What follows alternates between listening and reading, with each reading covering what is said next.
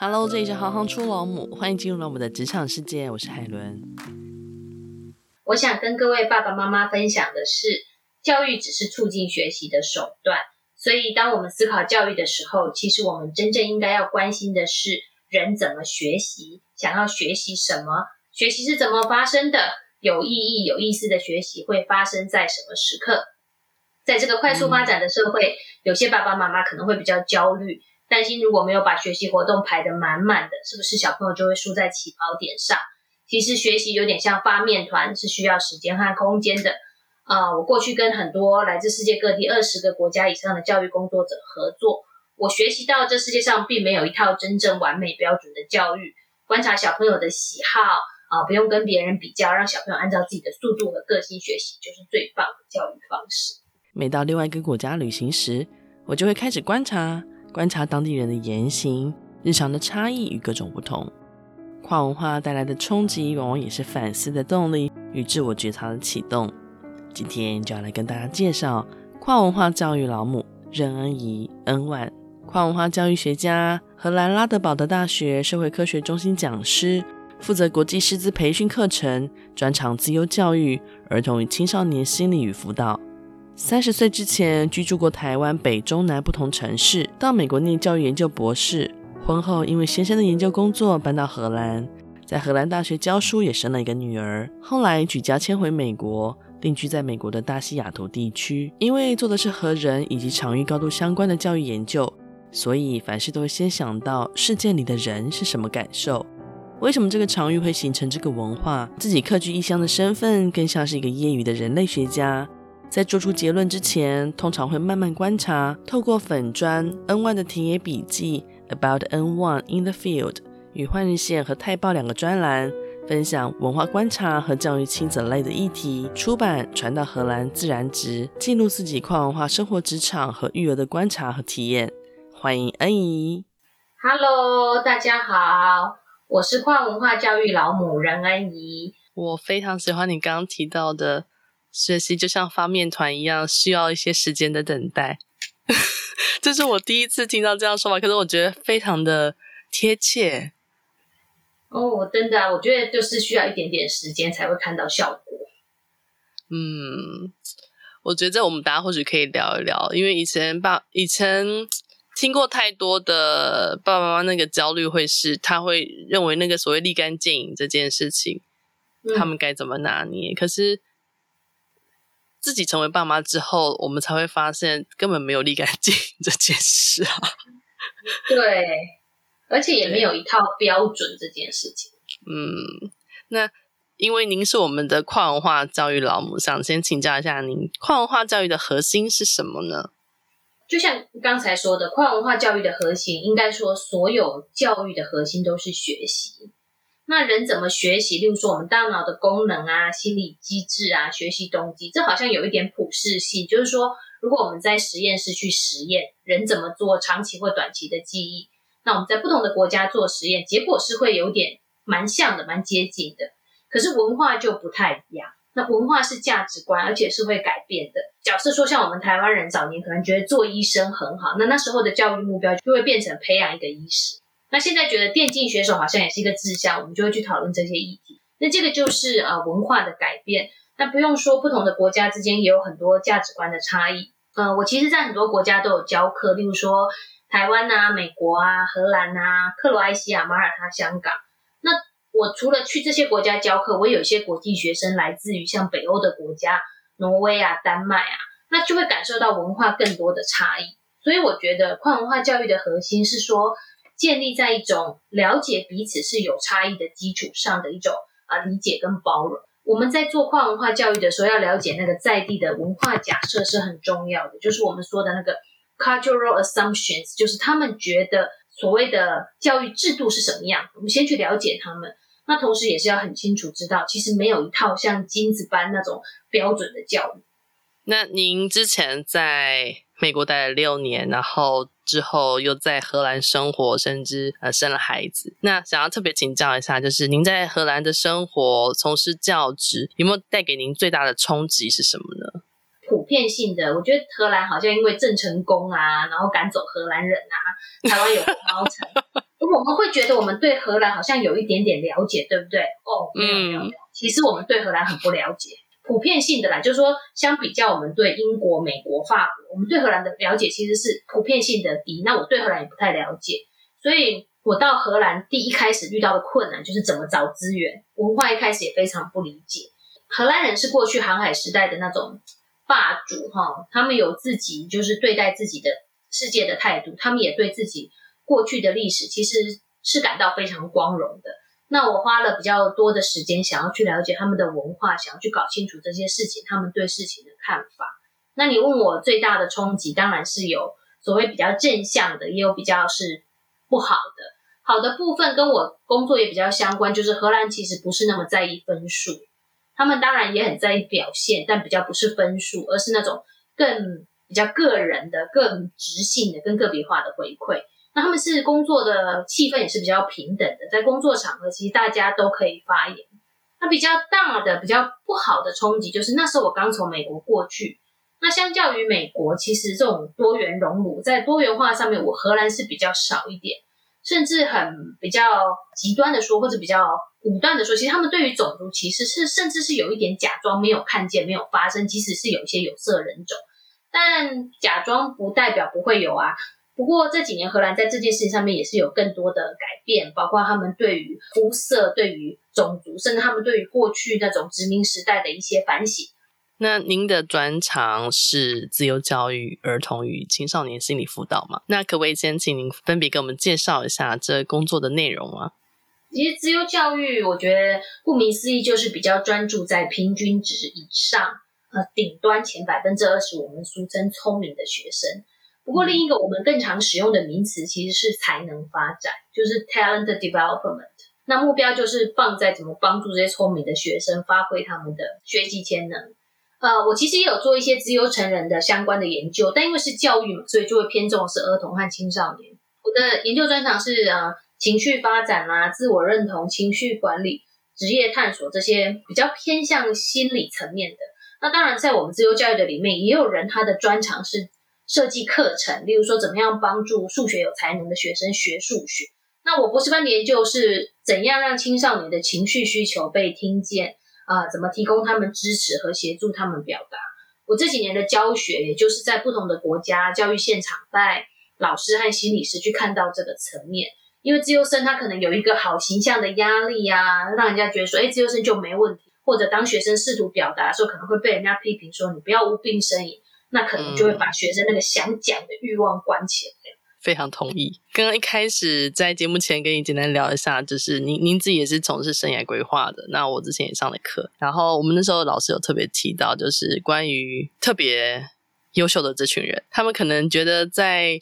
呃，学习的过程当中，就像您说，有时候有一些情绪的反馈的时候，大家就会认为他理所当然应该要能够自己消化，然后不然就会可能产生你刚刚所说，你是不是就在无病呻吟？要不然这些东西对你来说应该是很轻而易举就可以被解决的问题，为什么会浮现？这是一个。然后另外一个会是说，他们我不知道在其他国家啦，至少在台湾，当他有了这些才能，或者说他其实永远都跑在最前面的时候，他好像就觉得他的人生选择性好像变得更少了。所谓的更少的意思是说，大家就会觉得你的才能这么好，你就应该要去念什么啊？你就应该去念医，你就应该去念法，要不然你就会浪费你的天赋。这在美国其实是被讨论的非常多，所以这是我就前面就讲到教育的部分，有些是普世的，因为这在美国他们就是有一个专有的一个在自由教育的领域，就探讨这些所谓的 multi potential 的学生，他们可能数学也很好啊，美术也很好，那人家就会说你们去念美术就是浪费了你的数学才能。那这个问题的话，我觉得其实应该要帮助他们去探索。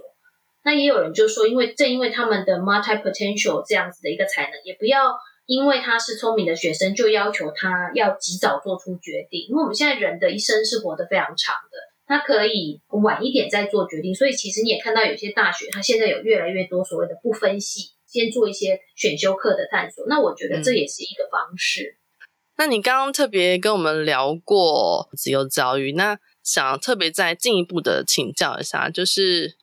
荷兰或是美国，因为在此之前，不同的国家在定义所谓的自由教育，它是不是一样的同一套逻辑？因为你刚刚有特别提到，会换一个说法，会是才能发展。那无论是在荷兰或是在美国，这样子所谓的自由教育或所谓的才能发展，他们更偏向的他的教育的诉求，它会是在哪一个面向呢？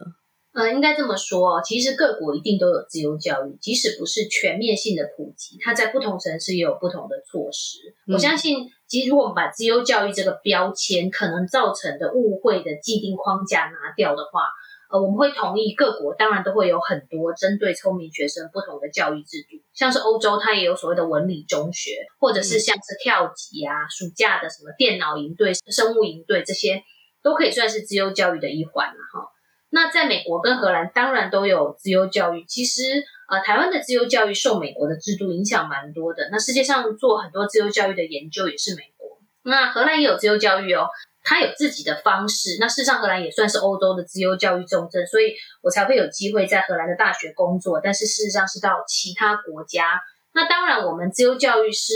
不希望说好像只有这些重视学业学习需求的课程。我们希望所谓的教育是更全面性的，要包含情绪、心理，甚至我们也不希望说，好，那我就是设计课程，你要来参加，想来参加就来参加，因为有一些学生他可能是。社会或经济的文化，或是文化的不利，就是他比较是低收入户啦，或者是呃特殊的族群，甚至像这些欧洲国家，像有难民的小孩，我们也希望就是说这些孩子可以有机会去参加这些呃营队活动，有天赋的孩子呃有才能的孩子不要被埋没，所以自由教育它就会比较更广泛性的，而不是只是看这些课程的部分。所以其实各个国家都是有算是都有自由教育的。那有一个蛮有趣的一个例子，嗯、就是说。啊，我们跟一个英国的一个苏格兰的学者合作，那那他就跟我们分享一个故事。他说，在有一年有一个教授在讲台上面分享说，诶，苏格兰在之前是没有自由教育的，那最近才有自由教育。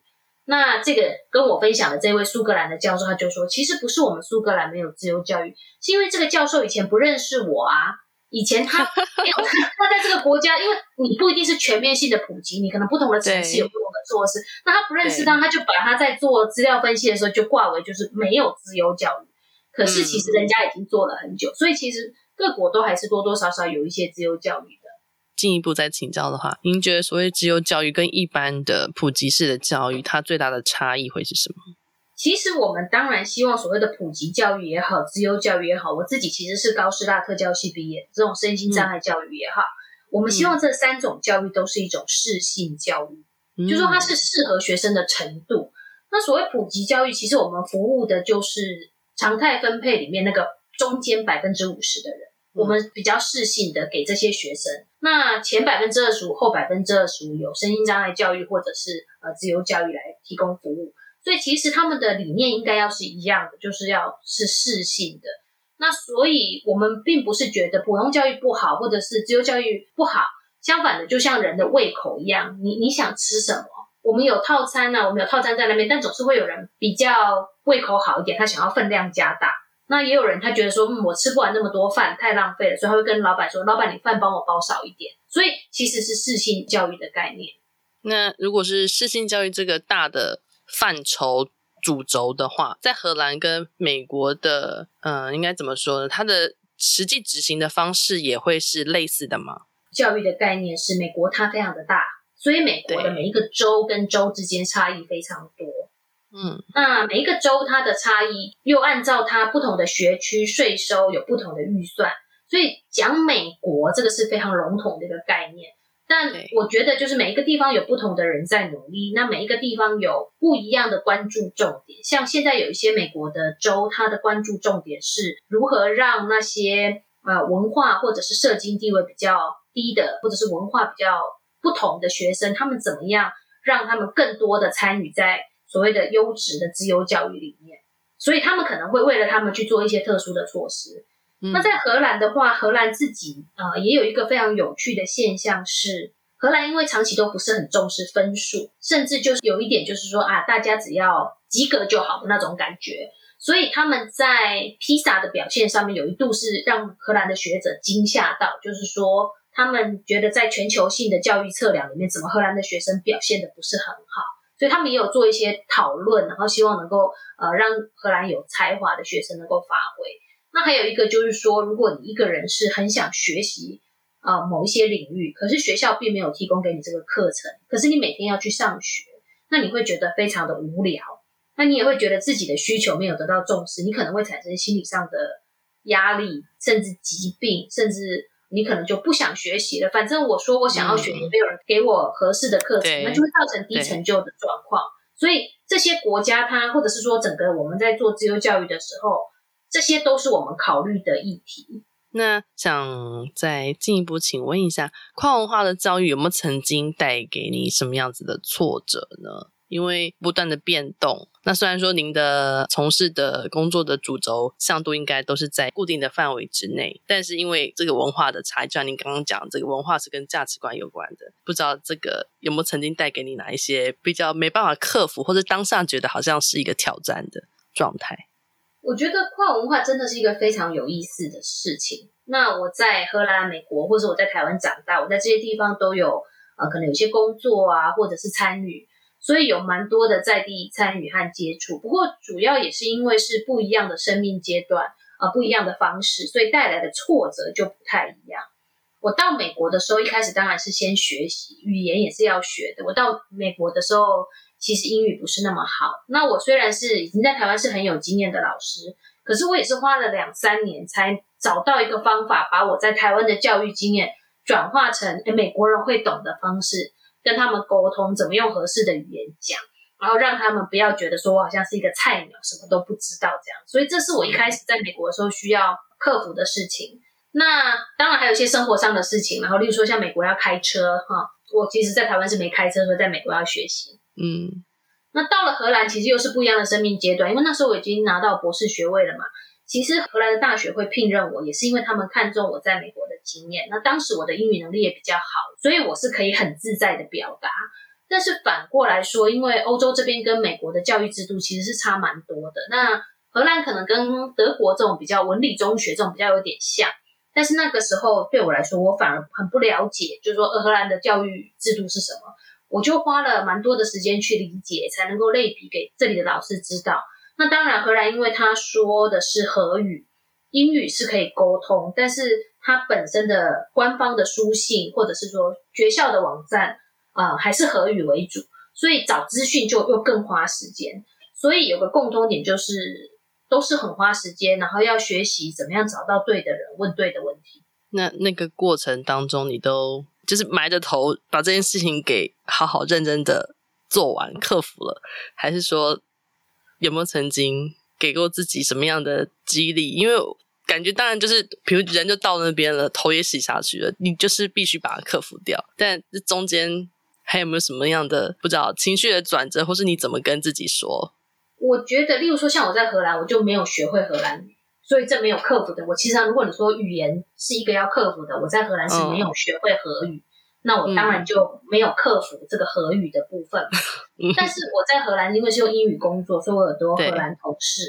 呃，我觉得其实，在海外生活这些因为跨文化带来的挫折，真的就是问问题，要找到对的人问问题。那怎么样才会找到对的人？就是你不要问一个人，你要问好多人，嗯、可能问一个呃。嫁来这边的台湾人，或者在这边求学的台湾人，可是你也要有办法去问一个当地人。那我觉得这就是我觉得，呃，工作也蛮重要。这样我就认识很多当地人嘛，所以我就可以问他们，嗯、那他们也都会乐于回答我的问题。我觉得在这些挫折当中，会有一些是当下看起来很大的事情，可是其实它都是很小的生活的事情。例如说，像我到荷兰的时候，我连怎么倒垃圾都要学。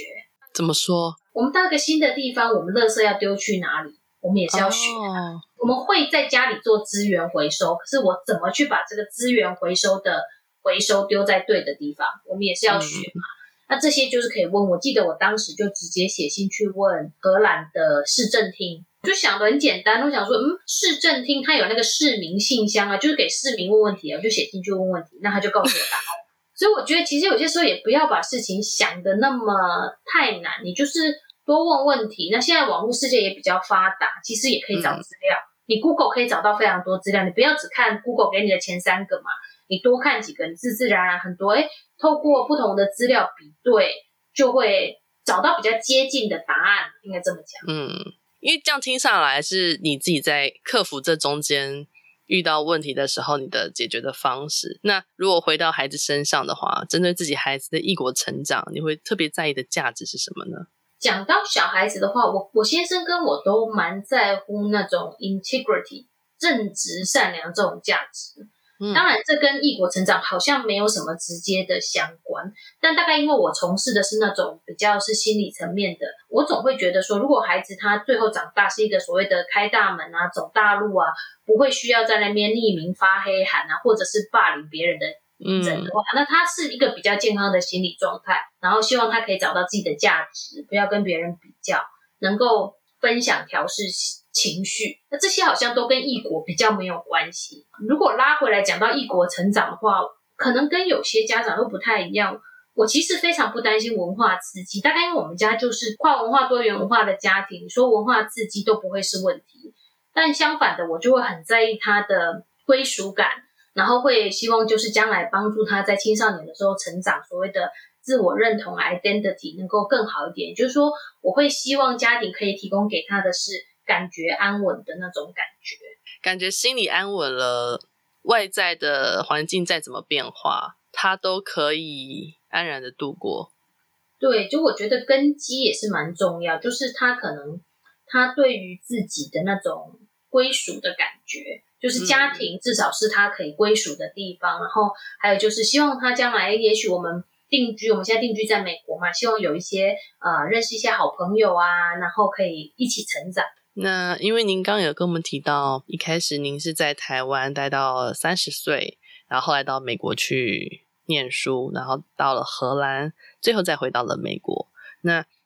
对于刚刚也一直提过的这种跨国的环境转变，因为会有很多孩子他是在台湾念书，念完出国念书的。那不论是求学或是未来的生活，你觉得在这种异文化的转变当中，他最重要的适应态度会是什么？适应的态度哦，我觉得，呃，我们都说什么踏出舒适圈嘛，台湾就说出国是踏出舒适圈，嗯，可是我觉得我们踏出了物理的那种，我们从这个国家到那个国家，也应该要踏出心理的舒适圈。其实现在网络上很发达，嗯、那网络也可以看到某些现象，就是诶，怎么有的人好像住在海外，就是完全沉浸在网络的中文世界。那我觉得这可以打一个比方，就是我们想象他是住网络世界的唐人街。以前的唐人街是华人聚集的地方，嗯、现在大概没落了，只有一些餐厅。但是如果你住在网络上的中文世界，好像就是住在这个唐人街。应该这样说，就像我，我是有用中文写作的人，那我有做一些呃专栏或者是出书，这些当然就是面向中文读者，所以多数都是在台湾。就像这个访谈也会有很多住在台湾的朋友，那可以认识到台湾的朋友。不过因为我自己同时有在海外啊，美国、荷兰就。工作嘛，那我就教学或者是写学术文章，这些就是面对英文的使用者。那我觉得这样子就好像稍微平衡一点。我是一直很提倡在地参与啦，工作是一个很好的方式，做志工啊，或者是参加自己小孩子学校的活动啊，或者是那种教会啊、邻里的活动啊，都是很好的方式。那生活本身它有很多的挫折，所以如果你可以知道当地文化的潜规则，我们就会比较知道怎么去面对。甚至可以知道怎么样去骂人，要要骂谁？嗯、对，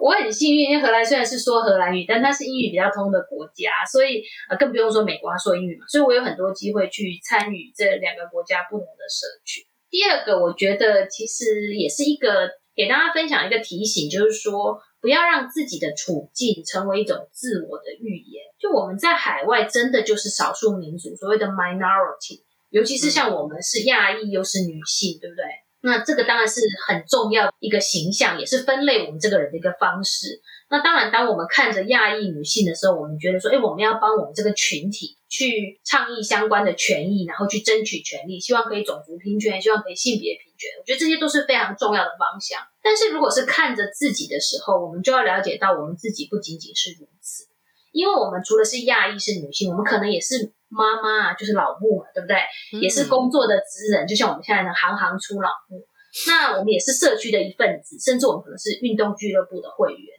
或者是我们是什么公司的职员，或是某某组织的职工。所以，除了看自己跟别人不一样的，我们应该要跟我们所在的文化找到一种多元的认同跟归属感。我们不一定要认同这个国家，但我们可以在这个环境里面找到什么样的认同，然后可以参与改变自己周遭的环境。呃，我修智商课程的时候，老师有说嘛，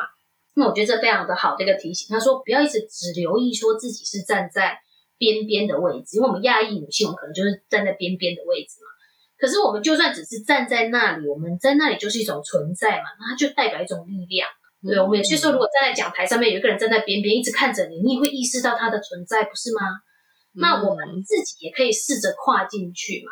那所以不要被那个好像有一些刻板印象自己局限住自己。就像我也很喜欢分享当妈妈母职的事情，但我也知道我自己不仅仅是如此，甚至我觉得有些时候神经大条一点也没有关系嘛，对不对？主动出击很好啊，认识一些新朋友。那如果我们回归到职场上来说的话，职场上有没有哪一些成功的必要因素是您本来没有想象到的呢？如果我现在这个年纪，你问我，我觉得机运，机运是最重要的成功因素的必要因素。嗯年轻的时候就会觉得哦，如果你是年轻的时候，我可能会告诉你说，我觉得努力非常重要。不过因为我换了很多地方嘛，哈，从每次换文化环境都要重新适应、找方向，更了解到说没有什么是必然的，因为它很不能够预测嘛，它不是那种 predictable，你不会说哦，我在这个职务上一做就做十年，然后我十年之后就升等什么科长啊、经理，不是这样升上去的，就我一直在换方向、换文化环境，所以我就觉得运气是蛮重要的。不过这个不代表说努力不重要啦，而是说因为机会和运气不知道什么时候会来，所以就变成说你要找到一个自己喜欢的事情，可以长久的做下去。那么即使外在的奖励，例如说机会、运气都还没有来，你也赚不到大钱，但是你自己内在也可以获得满足，是很重要的。就不要总靠这些外在的东西来肯定自己。那其实我们在做自由教育的研究上面，也有谈到像这样的现象，叫做时代精神，就是说人的才能，它能不能充分发展，跟整个社会目前的大方向有关。像 COVID 的影响就是很全面性的啊。我是做跨文化教育的人，所以像我，我就是有国际旅行的需求，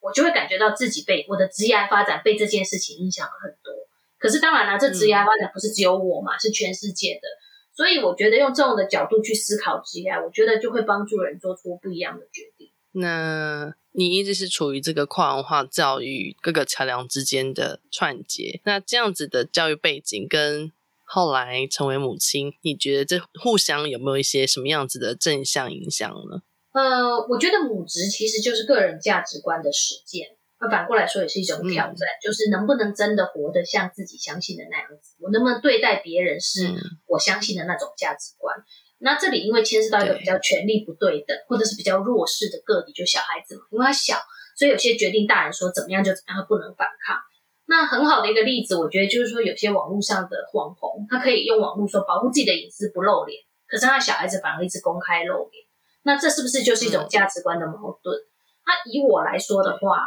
我除了价值观，我还要面对自己的教育哲学观，要面对挑战。嗯，我还没有当妈妈之前，我对当妈妈其实没有什么完整的计划或想法，因为就只担心生不出来啦。那可是当了妈妈，开始 养小孩之后，就知道说，哦，原来我真正在乎的是这件事啊。然后也会发现说，哦，原来我自己也是很有盲点的。那我这里有个小的例子可以分享，就是我在做自由教育嘛，所以我们会常常说，哎，你不要强调聪明，因为天生的智力其实是比较不能够改变的。我们会希望强调努力，可以培养一个成长型的思维。但另外一方面，我们也希望大家不要假装人真的完全生而已，因为我们就是要理解，有的人吃就像吃饭嘛，有的人就是聪明，需要多一点学习刺激；有的人就是胃口比较不好或比较小，需要加强学习的辅导，或者就是要有身心障碍者给予弹性的方式。就我们要承认这个存在。其实我自己有一个实际的经验，就我有一次被提醒，我才知道说哦。原来我会隐隐约约排斥人家称赞我的小孩聪明。我要讲的不是我的小孩子，我要讲的是我自己。会原来我很在意，当别人称赞我的小孩的聪明的时候，我就会用一种非常搞笑的方式，想要把这件事情带过去。那提醒我的是，我在克罗埃西亚教课的时候，修我的课的一个幼稚园园长。那他因为我们都做教育嘛，他也很严肃的跟我说，他说你这样过度的排斥是对小孩子可能是不好的。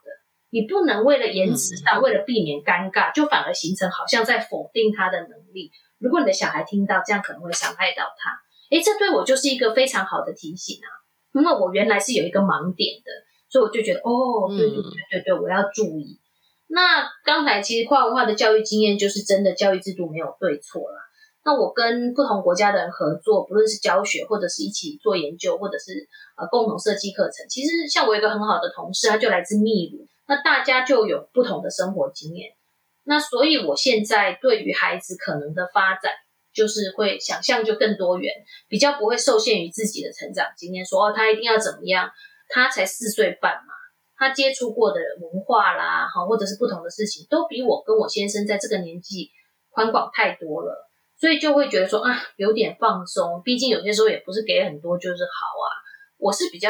期待啦，就是说我们也是简单的教养，让生活也简单一点，然后规律一点。那最重要就是希望家里给他好的安全感跟稳定的感觉。我有一个小问题想要再问一下你，比如说我也会有一些自己对于教养孩子的想象，可是有时候小朋友的反馈或是那个当下的反应，他跟我们的原始的那个想象或是架构，它其实是有所冲突的时候。我不知道你有没有过这样的经验。那如果你有这样的经验的话，你当时会是怎么思考，或是会做一些什么样的改变吗？因为我觉得这个冲突会常常发生在我的日常当中。我觉得应该是会常常发生这种冲突吧。有些时候小孩子受其他文化的影响，甚至也会讲出一些我们会觉得，哎呦，根本就是非常不希望你这样，你怎么会说出这种话来？对，嗯、但是我现在一时间想不到什么比较好的例子。我只记得有一次，我小孩很喜欢那个汪汪，然后它里面有只汪汪救火队、汪汪救救援队。嗯、Rubble 就是那只黄色的狗。然后有一天，我小孩子就被其他的同学说：“啊，你就是 Rubble，就说他是 Rubble，我觉得那狗很可爱啊。”我小孩就非常的伤心，嗯、他就有点难过，他说：“我不要当 Rubble，为什么你不要当 Rubble？” 他说：“Rubble 胖胖的，我不要当胖胖的。”那这我就会觉得很震惊嘛。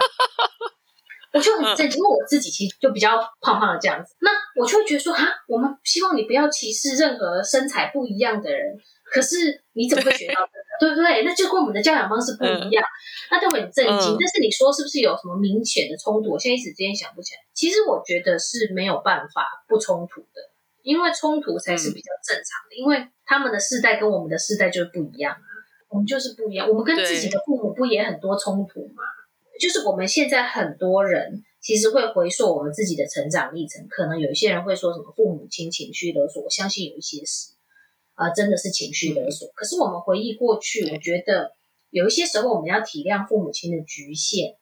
就他们其实是在他们有限的知识背景之下，或者是有限的资源条件之下，做出他们觉得对我们最好的建议，或者是保护，或者是管束。嗯同样的，我们也是在这样的角色当中，就是我也有我的局限，那我也是在这个有限我的这个世代里面，我有限的知识背景还有看法里面去做出对我小孩最好的教养。那我的小孩他会有不同的想法，我觉得这是必然的。有些时候的冲突也是要看大或小。像我觉得我最近也注意到个有趣的现象，因为其实像我以前在台湾当老师，哎，我有些老师的朋友怎么最近开启 YouTube 频道了？那原来是他们小孩想要当 YouTuber。我就问我同事说：“哎、欸，怎么怎么开启 YouTube 点？”他说：“因为他小孩想当 YouTuber，那讲了很久。那后来他就跟他小孩沟通，就说：‘那我们做这个频道，我们要有毅力，至少要做一年，你不能试了就放弃。那我们做一年，那妈妈呃进来协助你呃管控品质，那也观看你跟网友的建议，让你知道说，其实做个 YouTuber 是一个非常高耗能，但。”啊，不见得很可以马上回收的一个，我觉得这就是一个很好的一种，不能够说妥协，但我觉得它是一个比较有创意去解决问题的方式。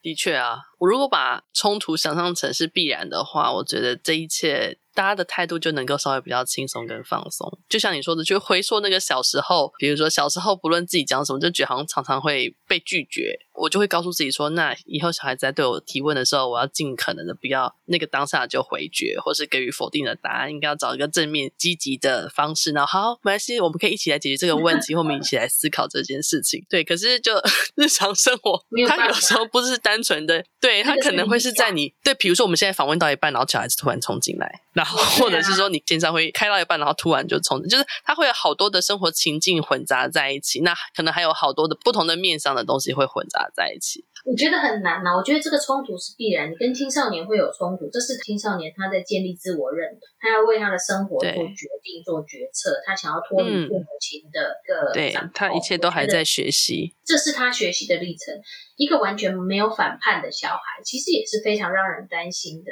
就是如果今天你你跟小孩说做什么做什么，他都是一板一眼，全部都是照着你的安排，或者是照着你的引导，那其实反而更让人觉得有点紧张，觉得说，诶，那他到底在想什么？或者是他是喜欢这样的嘛？我觉得这反而有点让人家会觉得更担心。有些家长跟我说，就是他们觉得青少年很爱抱怨，但是我觉得这是反过来，就是说他在一个安全的环境里面说他会抱怨。所以如果你的孩子，或者是说呃，如果青少年愿意在你面前抱怨，其实你要把他视为一种，就是他肯定，他觉得至少你是愿意听他抱怨的人。那我觉得这是蛮重要的一种关系。嗯那青少年如果他愿意抱怨，虽然听起来真的是很烦，尤其是青少年，说句实话，有些地方抱怨的真的是小事，就是所谓的 first world problem 小事。但是如果他愿意抱怨，我觉得我们当然就是听一听，要听，真的。嗯，非常非常感谢你，谢谢谢谢，我觉得很有趣。学习就像发面团，需要耐心等待发酵。我真的好喜欢这句话。做父母的是否愿意等待与陪伴，相信并支持孩子，让每个孩子都有机会依照自己的才能发展？或许这才是这一路该坚持的想法。你们的成长过程中也有被耐心等待吗？当父母从来都不是件容易的事，让我们成为彼此的扶持与陪伴。谢谢你们。记得帮我们推荐给更多好朋友，感谢你们的分享。我是海伦，我们下次见。